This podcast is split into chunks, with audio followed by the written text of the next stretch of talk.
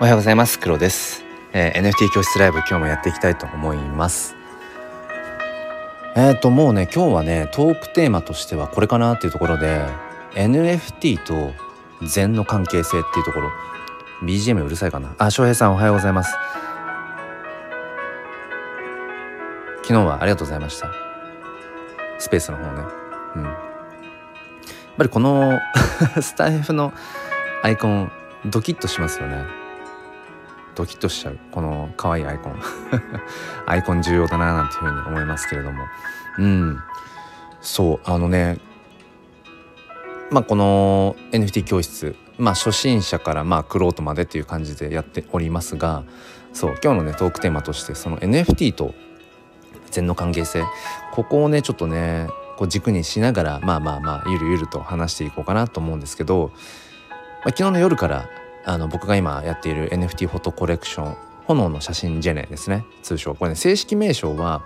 あのフェニックスフォト NFT っていうんですけどなんかね確かにフェニックスのフォト写真の NFT っていう、まあ、そのまんまのコレクション名なんですけど、うん、なんかね通称名である炎の写真ジェネの方がまあなんかキャッチーだから、まあ、そっちが前面に出てるなってところで。で昨日あのオークションを開始したんですね。でこのオークション何かっていうとうん、毎回15体ずつ火の鳥を出してでそれがこうまあ完売した後に、うん、その15体を自負画像にして一つの NFT でその一つのジェネレーションをまとめてこう見れるよっていう、まあ、そういう NFT ですね。だからそのフェニックスの何番から何番までが、えー、ジェネレーション何なのかっていうことをまあ位置づけるというかそういう意味合いもある NFT で。うん、で今まで結局全部で3回オークションやってきてまあありがたいことに、まあ、入札もね、うん、していただいてでお迎えしてもらっててで今回まあ第4弾も昨日の夜スタートしてでスタートしたはいいんだけれども全然入札がないなかったんですよ昨日の夜夜7時ぐらいにスタートして。でスペースも立ち上げたんですけどなんかねちょっとリーチなんかリーチしてない感じがあって昨日はね。うんなんかスタートこけたなとか思ってでそのまま昨日寝たんですよね。10時ぐらいに寝て。でもその時点でビットがなくて。あれ？なんか今まですぐに何かしらこうビットがあったからん？って思いながら、まあ、もやっとしながら寝たんですよね。でもなんか寝たはいいけど時々目が覚めちゃってでともすると夢の中で、えーと、新たなビットが入ったりとかする夢を夢っていうのかな？なんか見る見てね起きちゃったりとか。ビット入ってるかなとか気になっちゃったりとかして。いやでも絶対こうスマホとか見たらまたね、うん、眠れなくなるからとか思いながら。これねめちゃくちゃ禅のこう考え方っていうのかな。その悟りの境地ですよね。禅って、まあ、自分自身ってものを知っていって。でありとあらゆるその執着を手放す。うんまあいろんなこう何て言うのかな。だから執着だから煩悩か。煩悩煩悩を切り離していくっていうね。まあ、そういった教えというか、まあ、考え方というか目指すところは、うん、で僕はその禅の、まあ、考え方がこうまとまった般若心経とかもすごく好きで。言葉のねなんか並び響きとかも結構好きなんですけどめちゃくちゃ逆行してるなと思って昨日の夜の自分の行動ね。まあ NFT そう悟ったら NFT をやるかどうかっていうのは分かんないですけど、うん、NFT という手段を通して自分が今自分の作品を届けていくと。うんそういうことをしている中でやっぱり作品出すってことはね買ってもらいたいわけだからお迎えしてもらいたいわけだしオークションをするってことは入札をしてほしいわけでそこに期待とか何かこう望むものがあるわけですよね。待ち望んでいるものがあると。うん。そんな、うん、状態っていうのはめちゃくちゃこの禅のね考え方っていうところとは反しているなと思って。で昨日の夜なんかもだからあれビット入んないなみたいな。で夢にまで出てきちゃうと。もうこれは重症ですよね。そう。だからあこれはいかんなって思いながらうん。そう。なかなかこの禅の考え方っていうところ、うん、それをこう行動に移していくって難しいなと思って、うん、だからそういう意味では僕はまだまだそのいろんなものに執着しているんだろうなと思って、まあ、その執着をね解き放つっていうのは難しいなと思いながら。まあまあただその何でしょうね。うん NFT、まあ、例えばあのリブライクアキャット LLAC なんかはねその座禅とかっていうふうに表現してますよね。うん、あの NFT コレクション自体が座禅であると。うん。まあ、ほぼほぼフリーミントで、えー、されたものが、えー、もうすぐに 2, 2イーサとか3イーサ超えて、うん、今日現在1イーサが20万ぐらいですか。だからまあね560万ぐらいとかの価値にはなってるわけじゃないですかほぼほぼ数百円で買ったものがその時に人間はやっぱりいやこれ今すぐに、えー、セカンダリでね虹で転売したら、まあ、560万とか手に入るのかと思ったらやっぱ大抵の人は僕も含めて揺れると思うんですよね。いやこれ売ったらちょっとお金ね入るな。うん、でもそこでねあのー、まあ周平さん含め池谷さんとかもそうだけどそこは座禅だと いやいやしかもねその数百円で買ったものしかもねあのうんこさんというクリエイターさんが、えーまあ、イラストレーターさんがね、うん、描いている素敵な世界観のそのそもそも作品をあの猫ちゃんたちの作品をそのすぐに手放すっていうことそれってどうなんだろうっていうことをメッセージとしてすごく発しているわけですよね。まあ、もちろんそのポジショントークとかあると思いますよ。うん、どうしたって、えー、誰しもが自分のポジションに何ていうのかなこう依存したというか、うん、そういった発言っていうのは絶対すると思うし、うんまず別にそれから是か非ではないんだけれども、うん、そんなところですごく揺れる。だから今手放したらお金が手に入る。いやでもそもそもその今価値がついてるものっていうのは別に自分の手で価値をつけたわけじゃないしみたいないろんなことを考えるわけですよね。でこれまさに座禅だと 言ってますけど、うん、だからなんかそうですよね。やっぱり NFT っていうものを、うん、今こう買ったり売ったり、うん、NFT クリエイターとしてやってるっていう人たちっていうのは何だろうな。やっぱりそこにいろんなこう欲求とかがあると思うんですよね。土台に。なんていうのかな。その僕もやっぱりその NFT フォトグラファーとして活動を始めてどれくらい、まあ、半年以上経つけれどもなんでそういうふうにね始めたかというとやっぱり自己表現の拡張なんですよね、うん、自分をよりよく表現していくためにはっていうのを追求していく。写真ってなんだろう、うん、自分が写真に込めてる思いとかそういったものをうんよりこう探求していくためにはっていうふうにやっていったら結局 NFT という手段を通して、うん、Web3 という、まあ、思想のも思想のもとにというのかな、うん、っていうところに今たどり着いているわけで。でもそこにはやっぱりいろんな欲求が絡んでるんですよね。うん、承認されたい承認欲求。あとは例えば DAO とかねそういうコミュニティみたいなところに、うん、そのやっぱ所属したいっていうその所属欲求とかね。あとはまあその自己実現欲求とか、うん、そういうところが何ていうのかな。やっぱり絡まって絡まってるというか土台にあると思うんですよね。そう考えていくと NFT ってやっぱりその禅の考え方にやっぱりこう逆行しやすいんだろうなっていう 今ふと喋ってて思ったのはまあそのそこに転売ができるっていう、うん、あとはそのね二次流通三次流通した時にロイヤリティが、えーと、クリエイターに入るっていうそういう、うん、立て付けが、まあ、それが NFT の革新的な部分ブロックチェーンが、うん、成立させるね素晴らしい部分だと思うんだけれどもそこがあるからこそ余計多分その執着とかその悟りから離れちゃうんだろうなって気がするんですよね。だからいっそのことを本当にその悟りの境地禅というものを NFT を通して体現していくんだったら多分 SBT ソウルバウンドトークンがいいんだろうななんてことはね 今喋ってと思いましたね。あしゅうせさんおはようございます。ありがとうございます。うん。あ翔平さん夢で見るってその気持ちの量が強い証拠。でも当事者なんだから当然だと思いますよ、えー、僕も当事者なら絶対気になる。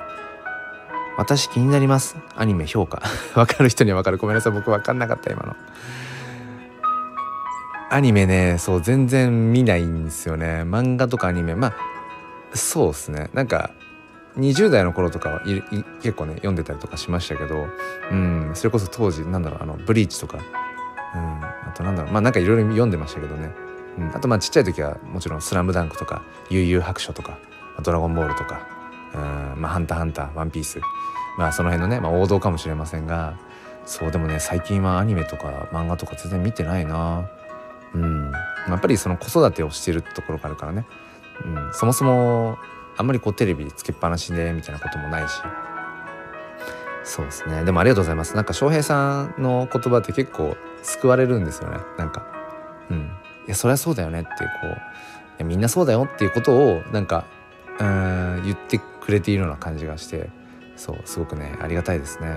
本当に言葉って、うん、誰かの背中を押すこともできるし誰かを傷つけることもできるし、うん、ねなんか本当に言葉って不思議ですよね。そうだから言葉を普段こう意識しながらそう喋っているんですけれども、うん、改めてその言葉の重みというかいい意味でね感じますね。しゅうせいさんはあれかなあのー、ステップン変わらずやってる感じですか？どうですか？なんかね結構界隈ではなんかステップンはマジで終わったみたいな。こととかねいろいろ言われてるところはあるけどでも僕はなんかその、まあ、自分がねステップをちょっと実際にはやっていないからあの、その実際の部分っていうのは伴っていない話になっちゃうかもしれませんけどうんなんかその例えばステップでね要は Move to Earn ですよね、えー、走って歩いて稼げるっていうところがスタートだとしてもいわゆるそういうその、まあ、いわゆる禅の考え方に反するかもしれないけどそういう欲求ありきでスタートしてとしてもでも走ること歩くことがそもそもすごく楽しくなってきてとかっていうのはあると思うんですよね。それが習慣になってとかあとはあしゅうせいさんコツコツやってる？あ本当ですか？ちなみにあれですか？あの多少はこう稼げるんですか？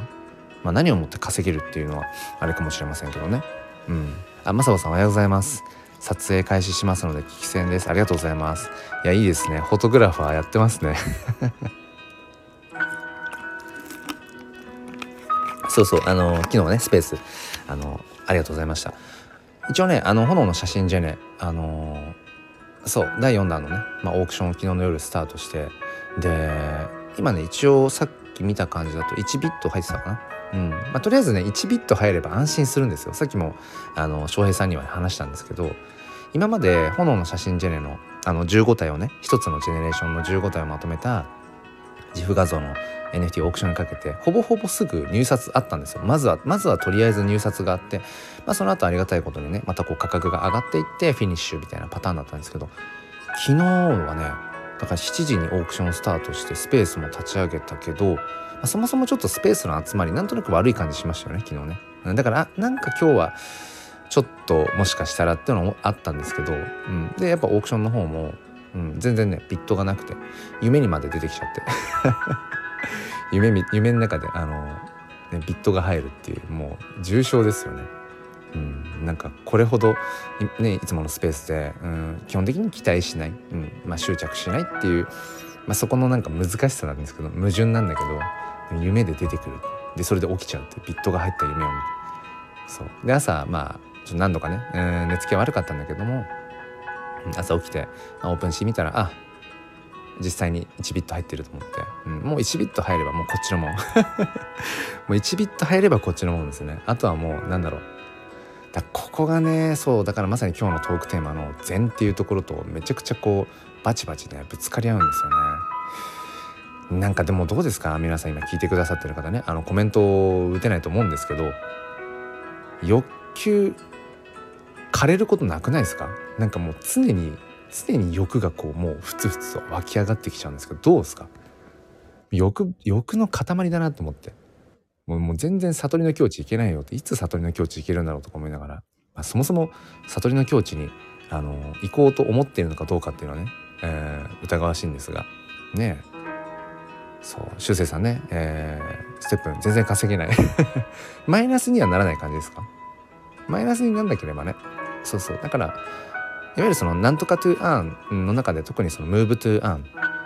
その走るってすごくいいじゃないですか。僕も10分ジョギングねやってますけど朝。あの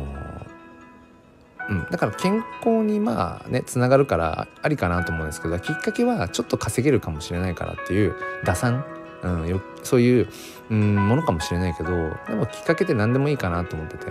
だからね欲求って何かことを始める原動力になり得ますよね。何でもね。だからやっぱり人間から欲求というものを取って奪ってしまうとうんなんかもう枯れちゃうんじゃないかなって思うんですよね。だからこの辺がねすごくだから禅の考え方とかすごい好きなんですよね。うん、禅の本とか読んでてもすごくこうねいい言葉たくさんあるしだけどなんかそれがこう伴っていない。自分の行動にね伴っていないっていう。そう。でその昨日だからオークションスタートしていつも思うのがとりあえず1ビット入れば1ビットさえ入っていればあのねお迎えされるの同然なわけじゃないですか。その作品が売れたっていうのと同じわけだから。うん。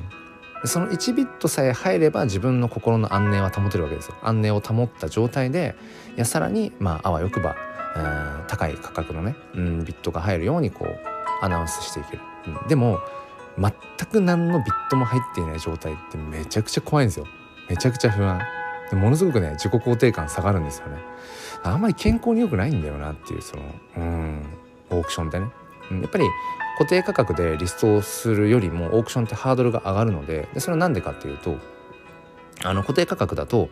うん、その値段でまあ買うか否かっていう二択ですよね、うん、その買う側からしたら。あとはもうそのまあバイナウで買える状態にはなっているのでうんまあそなんていうのかな。まあそんなにハードルが高くない。でもオークションって結局その自分でいくらの値をつけるかっていうところもあるし心理戦もちょっとね、えー、入ってくるし。あとは何よりその WE 差を用意しなくちゃいけないっていうところにうーんやっぱりね参入障壁みたいなものがね出てくると思うんですよね。WE 差を用意しなくちゃいけない。まあまあ簡単にできるけどね、うん、簡単にスワップできるけれども一手間ですよね。だから人間ってやっぱりそのターンが増えれば増えるほどちょっとそれが煩わしくなっていくと思うんですよ。だからここの辺ってね、まあ、NFT のマーケティングの話にもつながりますけどいかにやっぱり買い手うんまあファンとかその消費者の目線に立った時に、うん、そのターンを少なくできるか。作品を手に取ってもらうところまでいかにターンを短くするかってこれめちゃくちゃ大事だなっていうのをね思うんですよね。えー、まさぽんさんがねあ歩きながらコメントできる。すごいな。欲の塊です。人間だもの。いやそうですよね。欲の塊だよね。そうなんですよ。うん。そもそも前提としてね、うん、欲深き生き物ですよね。人間ってね。まあ、じゃなきゃここまで、あの、進化してないしそもそもブロックチェーンとか考えないですもんね。人間に欲がなかったら。そもそも NFT なんて生まれてない、うん、仮想通貨暗号資産なんてそもそも生まれてないと思うんですよ。欲求がなかったら、うん、法定通貨。ね。その国ごとでしか使えない不便だな、うん、換金するのにもまたお金がかかって時間もかかってとかね、うん、手間もかかって。だったらもう世界共通で使えるお金うんがあったらいいじゃん。とかね、うん、いちいち銀行を返してやるとめんどくさいな。手数料取られるし、うん、時間もかかるし。でも仮想通貨ウォレットだったら、うんウォレットからウォレットにもうねウォレットアドレスだけでお金のやり取り、うん、価値のやり取りができるみたいな、うん。まあ、そういう欲がなければねこうして今こう NFT とか Web3 とかブロックチェーンとかっていうのはないなって思うと、うん、なんかすごくこうこの辺りがねうん難しい問題だなと思うんですよね。えー、マスボンさんがね「わかるわ。だから怖くてオークションできない」そうなんですよね。ちょっと待ってくださいね。ライブ配信をしてることをねツイッターの方で言ってなかったなと思って。うん。まあまあでもね。うん。まあツイッター民とスタイフ民ってまたちょっと違うからねっていうね。ちょっと違うんですよね。うん。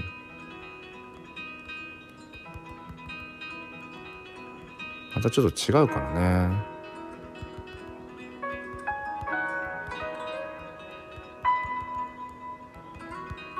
そうただねやっぱりなんか本当にコツコツどこで、うん、やっぱりきっかけが生まれるかってわからないので思いついたことはもう全部やるっていうねうん、だから、うん、スタイフでライブ配信してるよとかスタイフで、えー、自分はこう毎日配信をしてるんだよっていうことをなんだろうなやっぱりあんまりそのスタイフとツイッターってうんそこまで連動していない部分ってあったりもするしユーザー層がね。うん、でもなんか僕はまあ基本的にはやっぱりツイッター民ではあるからでもスタイフ民でもあるからそう。だからスタイフのこともツイッターでつぶやいたりとかしていて。でもやっぱりそれをずっとしてきたからなのかな。なんかやっぱり知ってくださる方も一定数いるんですよね。うん、今来てくださってるまさぽんさんなんかも。確かツイッター上で僕がそのスタイフをやってることを知って、ね、実際にスタイフをまさぽんさんもね始められたりとかってするし、うん、だからなんだろうなまあ決してそのバズらないかもしれないし親和性は高くないかもしれないとしても、うん、やっぱりいろんなところでうん自分はこういうことをしてるんだよっていうことをちゃんと言ってくって大事だなっていうのはねすごくね思いますね。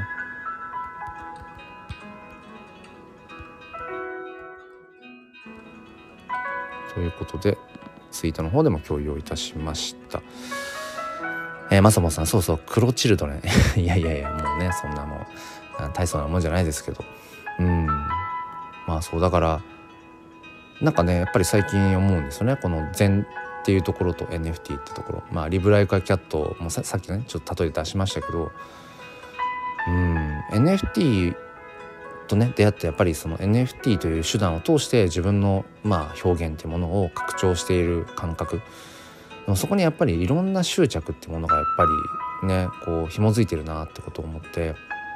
で僕はこう人生という長い長いのか短いのか分かんないけどその人生という長いスパンで見た時に、うん、やっぱりいわゆるその禅の教え考え方である自分自身というものを自分ので何なのかっていう一番こう難しい深い問いっていうものを、うん、解き明かしていく。自分ってどういう存在なんだろうとか、うん、あとはなんかやっぱりそのさっきも言ったけど執着を解き放っていくっていうことをまあ人生単位でねやっていきたいなと思いながら思いながらも今でもその NFT という部分にめちゃくちゃこういろんな執着が生まれてるよなってことをすごく、うん、感じて、うん、なんか全部すごくこう矛盾があるんですよね矛盾がある。だからこの炎の写真じゃねっていうものを今やっているのもやっぱり自分っていう存在を知ってほしいっていう思いもどこかにある。うん、自分の生き方っていうのをこう言葉にしていく。それによって共感してくれる人、うん、っていうものに出会いたいって思いもある。あとは単純にこの作品として、えー、炎の写真をこう掛け合わせていくことでこうフェニックスみたいなものが生まれたよ。面白くないですか？これかっこよくない？とか、うん、これ何々に見えませんか？とか、うん、それを認めてほしいっていう、まあ、ものすごく欲求ですよね。承認欲求。うん。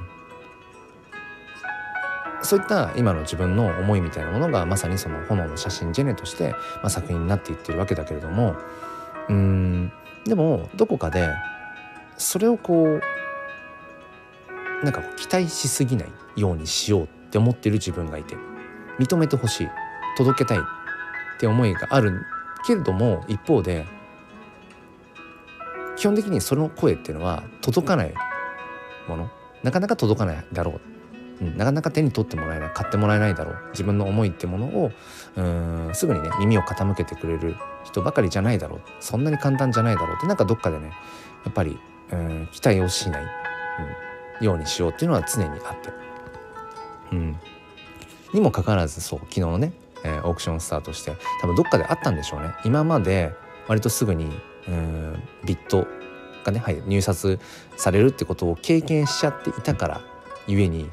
余計にまた今回もオークションスタートしたら、まあ、すぐに、入札されるだろうぐらいにね思ってたんでしょうね。無意識に。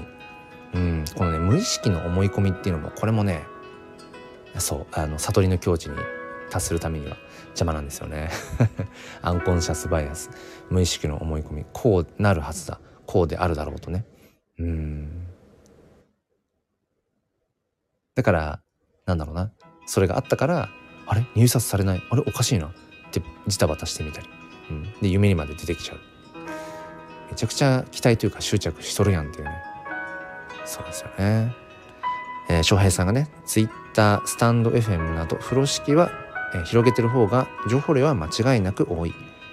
知らないより知っている方が糧になる。もちろん知りたくないこともあるけれどそれも経験かな。いやなんかあの翔平さんのあのー、ね言葉ってなんかすごく深みがありますよね。うん、なんか深みがある。さらっとさらっと聞ける読めるんだけどなんかねうん深みがあるんですよね。いやでもわかるわかるな。あの知りたくない何かってありますよね。うん。そう知らないよりは知ってる方がやっぱいろんなね、えー、糧になるとめちゃくちゃもう、まあ、そのそのままそのまま翔平さんのコメントを読み直してるだけですけどいやめっちゃわかるな。だからなんかいろんなものをね知っていけば知っていくほどうんその自分のだから無無知無知の知って言いますけど物事を知っていけば知っていくほど学んでいけば学んでいくほど自分がいかに物事を知らなくて学びが足りていないかっていうのをものすごく感じますよね何もしないよりも。うん、一方であこれ知らなきゃよかったなとか知らない方が幸せだったかなとか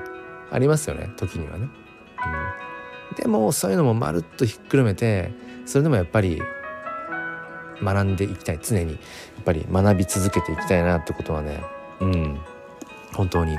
思いますね。うん、だからよく言うねそのやらない後悔よりも、うん、やってからの後悔の方がいいなって僕はやっぱ思うし、うん、やらなくて後悔って結局それなんかなんだろうな。実存しないっていうか形のないというのかな。もともと何もない状態での後悔だから何にもならないと思うんですけどやらずに後悔っていうの。はだってやってないから 行動してないから結局どういう結果になるかっていうのもわからない状態。絵空ごと状態を後悔してるって何の生産性もないんですよね。でもやって後悔だったら、うん、行動したことによってうんまあ、後悔がそこに生まれてるってことは何かしら失敗うまくいかなかったと思うんです。じゃあその失敗したっていうことが経験になるしあこれやるとダメなんだな怪我するんだなやけどするんだなうまくいかないんだなってそれって自分の糧になって経験になるんですよね。そしたらじゃあその方法じゃない方法その道じゃない道を通ろうとかっていう次の一歩につながるんだけど、うん、やらずに後悔してるって何にも進んでないからうん、やっぱり思ったことは全部やっていくべきなんだろうなってそう思うんですよね。うん、だからこれも常に心の鍛錬、うん、心の座禅。心の座禅ってなんだろう。座禅がそもそも自分の心との対話だからなんだろう。でも心の座禅、うん、感覚的には伝わると思うんですけど、うん、やっぱ NFT 始めてまあそろそろ1年が経とうとしていて、まあ、もう1年ですね。うん。だいぶ NFT について話せる語れることも増えたな体験体験談としてね増えたなと思いますけど。うん。まさぽさんマジックアワーです。綺麗。カメラやっててよかった。その写真をねなんかここでパッと共有できたらいいんですけどね。そうそうそう。翔平さんそのやらない後悔とってもよくわかります。僕の中でもやらぬ善よりやる偽善。やらぬ善よりやる偽善。これ僕の基本理念はめっちゃまた深いの翔平さんぶっ込んできたぞ。やらぬ善善っていうのはあの今僕が座禅の善話してるからちょっと混合しちゃいそうですけどやらぬ善っていうのは善っていうのはあの良いという善ね。一善二善の善。違うな。一善二善の善は違うよ。それは肉付きか。まあ、だから一日一善です。一日一善の善ね。やらぬ善よりやる偽善。深いな。翔平さんめっちゃ深いですね。いや言葉知ってるな翔平さんな。いや面白いですよね。いやほんとそうですよね。うん。そうだから何でもやっぱりやってみなくちゃ分かんないじゃんって。まあもちろんそのねややらなくても分かるよってことも中にあると思うんです。うん、それはなんかこう変な勇者モードに入ってるだけだよねっていう。冷静に考えたらそれってみんながやってないのはそれは理由があってやってないんだよってこともあるので何でもかんでもじゃあ先陣切ってやりゃいいかっていうとそういうわけでもないからね。あそこも難しいんだけど、うん、でもやっぱり NFT を始めて NFT に触れ始めて自分の中でやっぱりそうですね。そのいやとりあえずやってみようぜっていうその思想というか考え方理念っていうのはより加速したかなって本当に思いますね。うん、本当に思う。なんだろう。だからやっぱ1分1秒が惜しいしね。で NFT 界隈ってスピード感半端ないので、ね、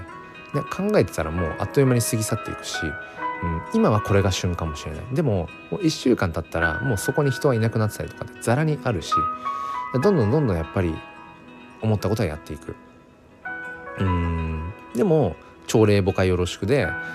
のあちょっとこれ違うかなと思ったらすぐに軌道修正していく。だからそこに固執しすぎないっていう、まさにそのなんか執着を解き放つ、うん、思い込みを切り離していくっていうなんかそういったことはやっぱり並行してすごく重要なんだろうなってことはね、うん、思うんですよね。なんか NFT 教室っていうよりも、うん、NFT を通したなんかあれですね生き方みたいなあの話になってますけど、うん、でもね僕はなんか NFT ってものに、うん、なんだろうそういった生き方とかロマンとか人生哲学とかうん、はたまたそういう禅の考え方とかいろんなものがねやっぱりそこには見え隠れしていると思うし NFT というものがやっぱりねいろんなことを問いかけてくる感覚ってめちゃくちゃあるんですよね。うん、だから NFT を始めてからよりこう自分自身に物の価値って何だろうってそもそもやっぱり問いかけられてる。写真の価値って何だろう。写真ってともすると、まあ、誰でも、ね、撮れる、その誰でも撮れるっていうのは、うん、手軽にってことですね。手軽にもうスマホあれば、ね、今相当画質よく撮れますよね写真ね。うん。で写真っていうものがすごくみんなの身近な部分にある。じゃあその写真の価値って何だろう。そこの写真に値をつけて作品として、うん、届けていくってどういうことなんだろう。とかね。そういう問いとかってものもすごくこう、うん、考えさせられるし。栗マジさんおはようございます。今日も京都で NFT 教室ライブやっています、まあ、今日はなんかあの禅と絡めて話をしていてあんまりこう NFT 教室の具体的な部分っていう感じは話してないんですけどあのどうですか？栗まんじゅうさんその後。まあ1週間しか経ってないですけどねあの先週上がっていただいて仮想通貨取引所のちょっとその2段階認証のところでちょっとね一回止まっちゃってたなんてところであのまさぽんさんからね2段階認証まず一旦解除、うん、してみたらいいんじゃないですかっていうところでそうあのー、今聞いてくださってる方多分ほぼほぼがもうそもそも NFT プレイヤーの方だと思うんですけどそうクリマンジュさんがね、あのー、先週そのメタマスクから直接あのクレカ決済で、えーと仮想通貨を補充する方法が、まあ、あるんですけど僕もそれでまあ、やってるんですけど基本は。仮想通貨取引所介さずにね。もうメタマスクから直にクレカであのイーサをこう補充するっていうパターン、まあ、そもそもイーサ自体を僕はあのもうどれぐらい？下手すると8ヶ月ぐらいそもそも補充せずに、うん、自分のこの NFT 作品を売ったお金とか、うんまあ、転売したお金とかでやりくりをしているのでそもそも日本円からこうプラスでイーサを補充してないんですけどそうメタマスクからクレカ決済で補充する方法があってクリマンジュさんもそれをね、えー、やりたかったんだけどなんかうまくクレカがなんか連動しないかエラーが出ちゃうっていうところで僕も今までこの NFT 教室とか、まあ、含めそのメタマスクからねクレジットカードもしくはえっ、ー、と Apple Pay とかかな。うんでイーサを直接補充するっていう方法を、まあ、伝えつつもでもやっぱりねうまくいかないっていう方も一定数いてでこれは本当に何だろう NFT のそのプレイヤーとしてうんすごく経験値の高いっていうか、うん、方でもなんかねうまくいかないんだよねっていう方とかもいるのでそうそう。だからちょっとその辺がねいまいちすっきりしないんですけれどもうん。えー、クリマンジュさんビットバンク作成まで進みました。おやった進んだ、えー、この土日で次のステップに進みます。いいですね。うん、ビットバンク僕もそう、あのー、使ってるので使っているというか、まあ、今は使ってないっていうかなんだろう、うん、そそもそもビットバンクでスタートして、うん、いるので多分ね自分事としては伝えられるかなって思いますね。いや全然車です遅いなんてことはないですよ。あのー、やっぱスピード人それぞれだしそれが速いか遅いかって結局ねあのー、なんだろう。比較して相対的にどうかっていうだけだと思うので、うん、僕はなんかそのまあ、うさぎとうさぎと亀の花ねあの偶話じゃないけど自分のね歩く速さって多分あると思うし人それぞれ、うん、なんかその自分のペースでいいからやっぱりコツコツ、うん、コツコツ一歩一歩まあと時にはね2歩下がっちゃうような時もあるかもしれないけどそれでもやっぱり前へ前へっていう風に進んでいるっていうことが僕は重要かなって思っていて、うん、だから周りを見渡してねこう比較すればするほどうん、やっぱりそういうのってすごく、うん、どうしたってやっぱりね差異はあると思うしそうなので栗まんじゅうさん5時もね全然気にしないですよ。全然大丈夫です、うん、じゃあ栗まんじゅうさんはまあちょっとこのね土日にまたじゃあビットバンクだから新たなビット新たにビットバンクの方であれですねじゃあ日本円入金して、まあ、イーサに、えー、換金してメタマスクウォレットに、えーまあ、送金するっていう流れですかね、うんうん。まあ、もしまた何かわからないところあったらはい。あのツイッターの DM とかでも全然言ってください。お力に多分なれると思います。うん。そうそう。なのでやっぱりこの NFT っていうものうんこうして NFT 教室ライブとかをね毎週毎週やって何がしたいんだと、うん、その辺もなんか時々ね本当に揺れますよ。まさに全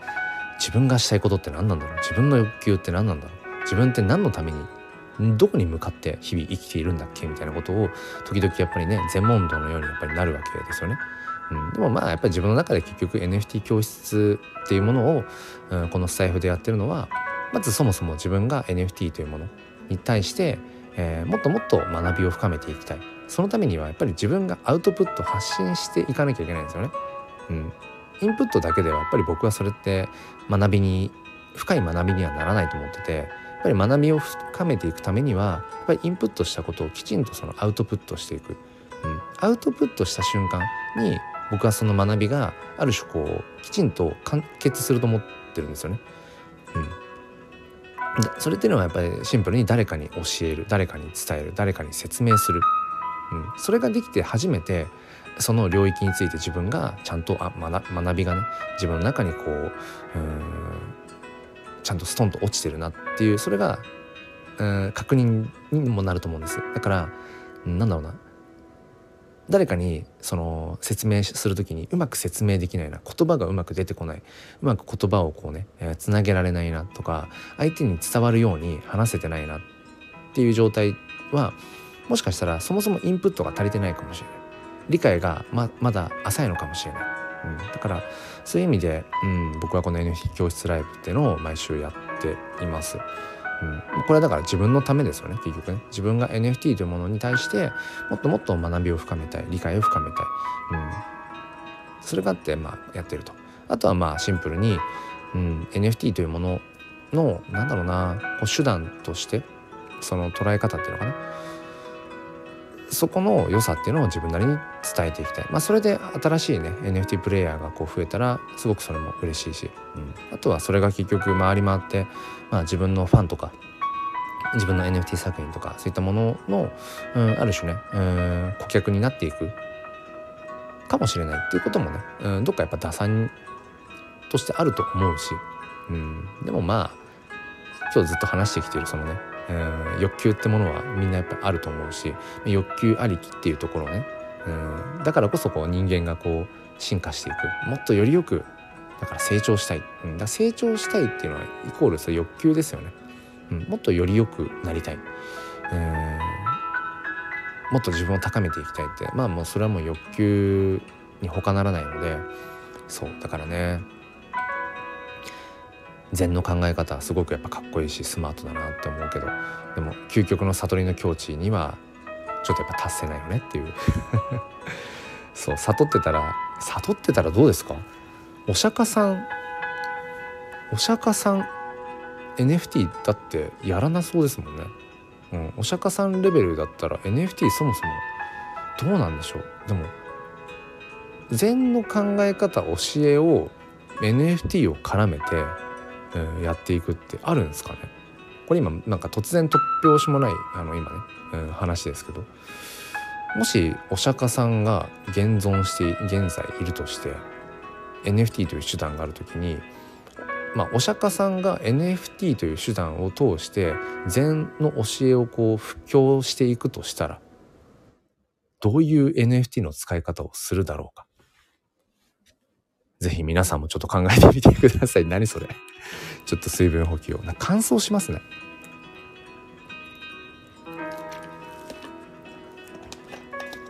お釈迦さんが NFT という手段を通して使って禅の考え教えを布教していくとしたらうんどうでしょうねやっぱりソウルバウンドトークンかな移転ができない転売ができないソウルバウンドトークンで布教させてくるのかな。あれかな？般若心経を般若心経のこう音声を、えー、音声 NFT にしてそうですね。まずはあれですよね。般若心経の音声 NFT をソウルバウンドトークンでフリーミントっすかね。フリーミントで、えーと、ソウルバウンドトークン、うん、漢字財宝2から始まる、えー、般若心経の音声を NFT にしたもの何回同じこと言ってそれをまずはウォレットに、えー、入れると。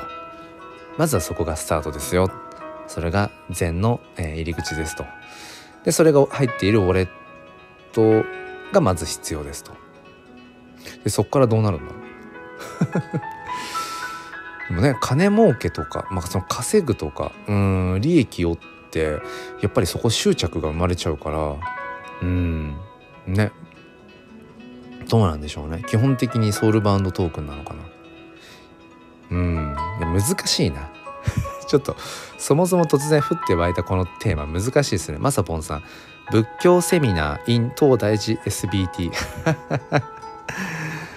仏教セミナー in 東大寺 SBT あなるほど。あそっかそっか。例えばじゃああ分かんないです。あのまさぽんさんがね言わんとしてることが、うん、今僕が話す話か分かんないけど、うん、実際にね、うん、そのどこかにまあ暗記じゃないけどね、うん、参拝みたいなことをして、うん、参拝してそこで SBT のまあだからソウルバンドトークの NFT をこうミントすると、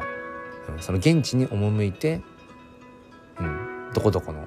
えー、お寺で、お寺 to mint。お寺 to mint。なんだろうな。うん。参拝 to mint。いやなんかバチ当たりそうだな。なんかそう。わかんないけど。うん。まあまあまあまあまあ。ね。そう。だから。うん、まあ、何を言いたいかというと NFT というものが、まあ、結局エンタメですよね。うん、エンタメだと思う。やっぱり NFT って。だって別にそのね生きていく上でじゃあ NFT が本当に必要かっていうと多分必要ではないと思うんですよね。NFT だって今まで NFT がなかったわけだから、うん、数年前まで。しかも今も結局日本人でって考えるなら1万5 6千人以外の人たちは NFT そもそも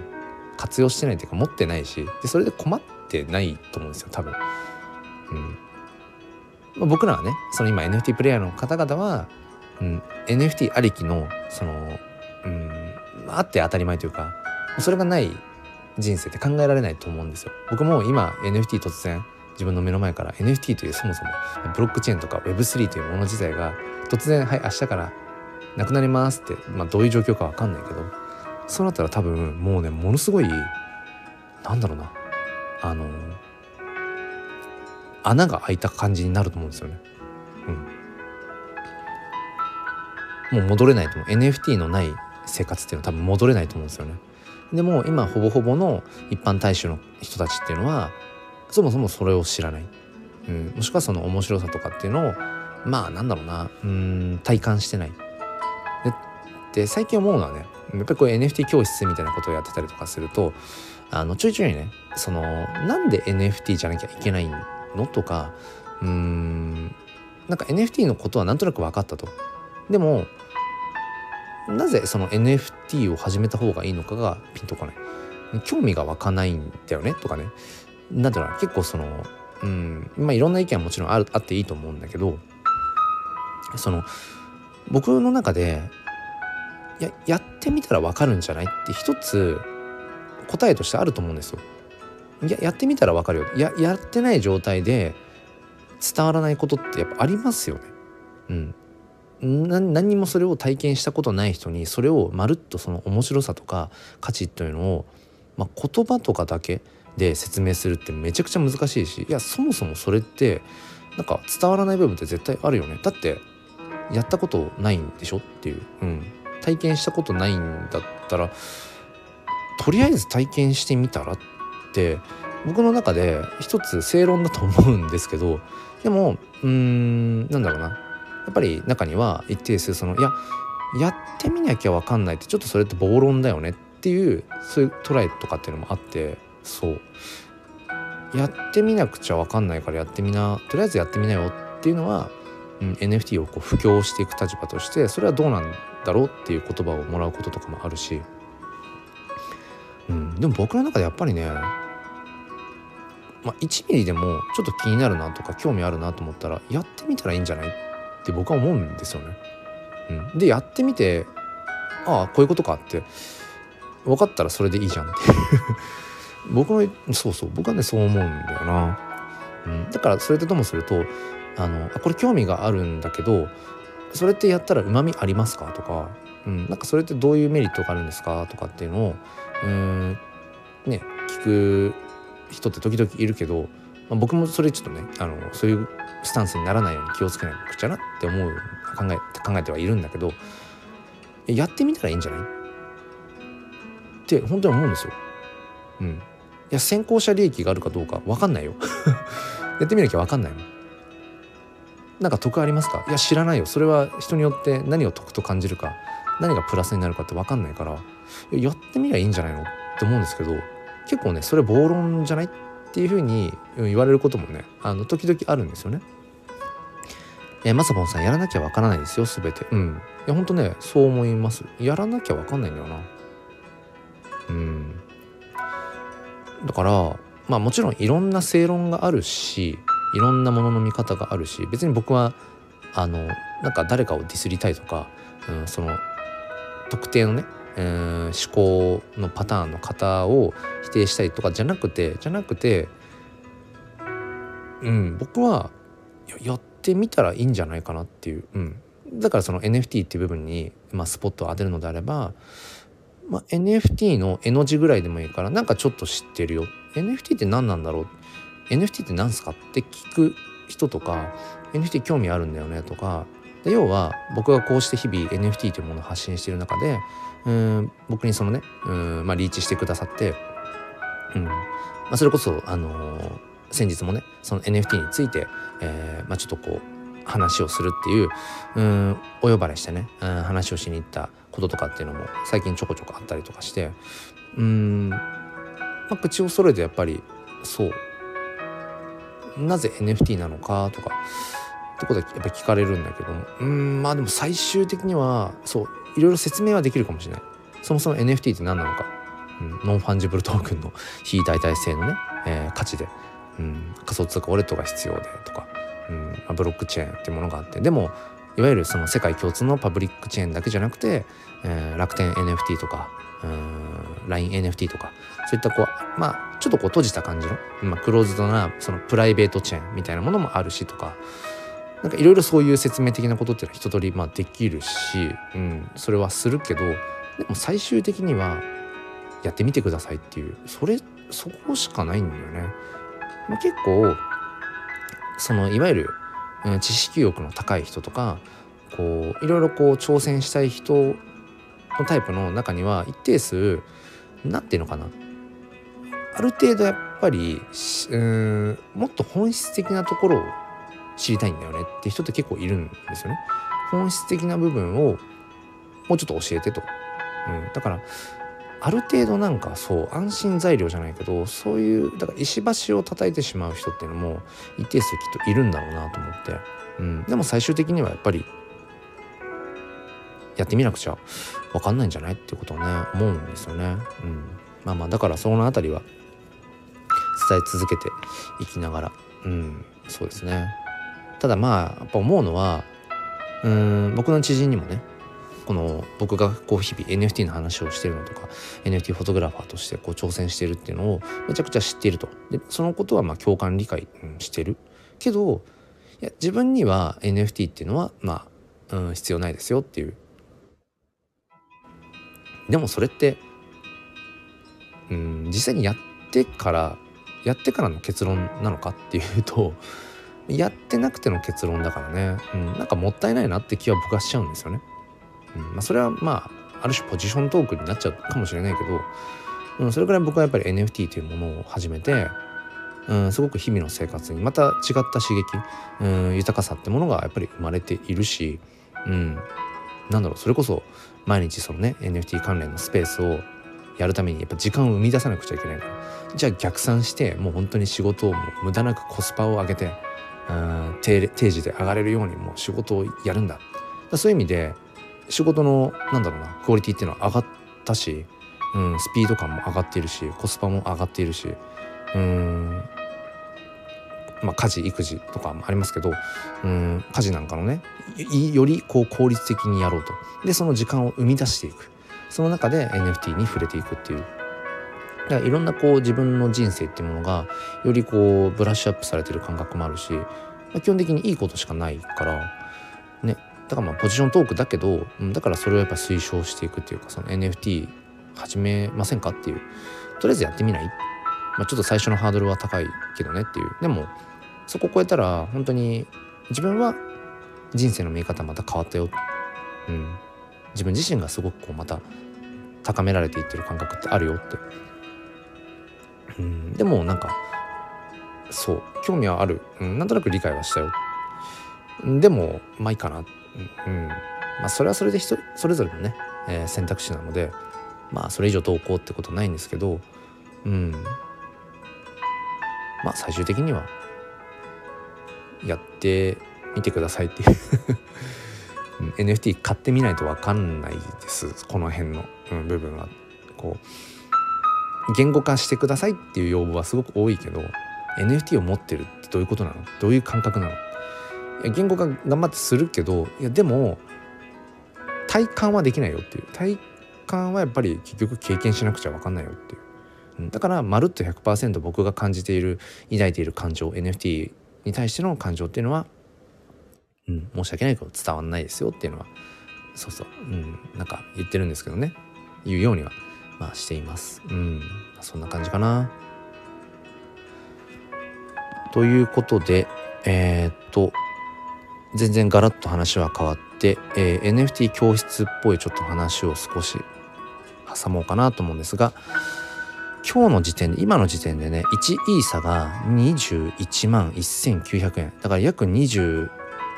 万2000円ですね。21万2000円。またちょっと上がってきましたね。これなんでなんだろう？なんで上がってきてるのかちょっとよくわかんないんですけどうん。またちょっと1イーサが上がってきましたね。あの1、1イーサっていうか仮想通貨のね。うん。一時15万16万とか全然上がらずに、うん、停滞してましたけどまた20万円台超えてきましたね。これだけで結構自分のそのだからウォレットの、えーと、残高の見え方が変わるから面白いですよね。そうだから本当に数週間前とかはね、えー、ウォレットが1桁万円台だったとかなんか今単純に1イーサの価格が上がったから、うん、パッと見た時におなんかウォレットの残高があの2桁万円台とかに上がってるなとかそうそう。うん。ね、この辺のまあボラティリティって言いますけど NFT のね、えー、NFT じゃない、えー、と仮想通貨のね価格がやっぱりどうしても、うん、変動するので、うん。ま、だからこれ NFT の面白さとしては NFT そのものの価値とか価格ってものも変動していくしうんなんかそのそもそもそこに紐づいている仮想通貨の、えー、と価格も変動していくので、うん、なんかまあこの辺はまあシンプルに面白いですね。この面白いっていうのもまあすごく主観的な感覚ですけど。僕はすごく面白いなって思いますね。うん、だからなんだろうな。そう。だからそういったでもあんまりうん。なんか仮想通貨の運用とかっていう感じではないので、うん、あくまでも僕は NFT を買うために仮想通貨ってものに触れたっていう順番なのであんまりこうボラティリティっていうのは気にしてない感じもしますね。あなんかまたいい差が上がってきたんだなとかっていうぐらいで。うん、結局でも NFT のね、えー、価値とか価格っていうものでもそこに引っ張られるとこありますよね。うん、やっぱり1イーサがいくらかだからなるべく安い価格の時の方がなんとなく NFT って売れやすい気もするしね、うん、ただ僕みたいに新たにその日本円から、えーと、仮想通貨イーサに、ね、その換金してとかっていうことを新たにしない人、うん、僕もずっとなんかウォレットの中にあるイーサでずっとやりくりをもう10ヶ月ぐらいやっているのでだから特にあんまり関係ないんですよね。うん。そう。1イーサがいくらかっていうのはあまり関係ない。自分のウォレットの中に入ってるイーサだけでこう運用っていうかやりくりをしていると余計にあんまり気にならないですね。うん、まあでもなんかちょっとあれですね。あのビットコインとか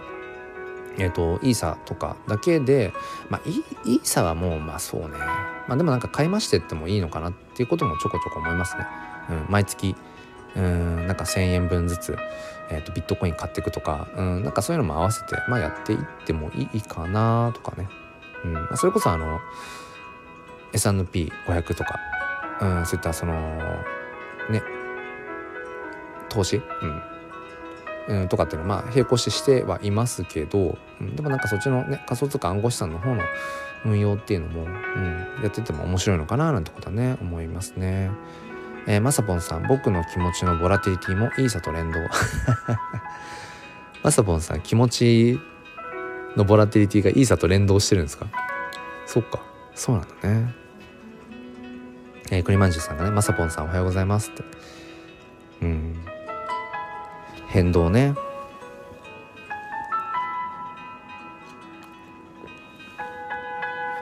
うん。そう。だからなんかまあうん。何が話したかったのかっていうところはちょっとよくわかんないですけど。うん。まあでもなんかそうですね。その今日のトークテーマであるねその NFT と禅っていうところでうん。まあその執着みたいなもの欲求みたいなものっていうのはやっぱり僕らは持っているし、うん、でもなんかそれがあるからこそ、うん、向上心とかもっといろんなことに挑戦してみようっていうねそのきっかけにはなっていると思うので、うん、なんかそれをこう悪いものとせずにまあともするとそのやっぱりいろんな執着を取っ払って悟りの境地へみたいなのが一つ憧れとして僕もあるけどもまあまあまあまあそれはいつかでいいのかな。なんてことを思いながらそうですね。はい。この週末、うん、土日。まあ今はまずそのですね、えー、NFT の方で言えば炎の写真ジェネのオークション。うん。まあ、これをこう一つの起点としながらまた今日も明日も多分飛び込みでいろんなところのスペースにね、えー、とつって、えーまあ、スピーカーで上がれそうなところは上がって、えー、自分というものをね、うん、なんかこう知ってもらうっていうもうだから貪欲にそこはね行きたいかななんてことを思います。ということで、えー、ちょうど1時間ぐらい経ちますので今日の NFT 教室ライブ終わりにしようかなっていうふうに思います。えー、今日は NFT と禅ということでうんなんかその関係性、えー、親和性みたいなところの話、えー、させてもらいました。はい。まあ欲の塊っちゃ欲の塊ですよね。この NFT のね、うん、界隈っていうのは、まあ、でもそんな中でこう欲望のこううごめくというかそんな中で、まあ、NFT クリエイターとしてねこう抜きに出ていくっていうのはなかなかまあ難しいかなと思うんですけどもうん。まあ、自分の考え思い、えー、というものをこう声に乗せてまた、えー、引き続きやっていきたいと思いますので、まあ、Twitter の方とかでもね、まあ、見かけたらぜひぜひ遊びに来てくださいということで今日の NFT 教室ライブ終わりにしたいと思います。えー、翔平さんありがとうございました。最初から最後まで参加できてよかったですということでありがとうございます。翔平さんのね言葉にちょいちょい救われている僕です。えー、栗マジさんもありがとうございました。あのー、まあ無理せずで、うん、まあ栗まんじさんのねえっ、ー、とまあペースでえっ、ー、と進んでいってもらえればと思いますなんか困ったらね声かけてくださいはい。ということでお付き合いくださりありがとうございました。皆さん今日もね良い一日をお過ごしください。それでは失礼します。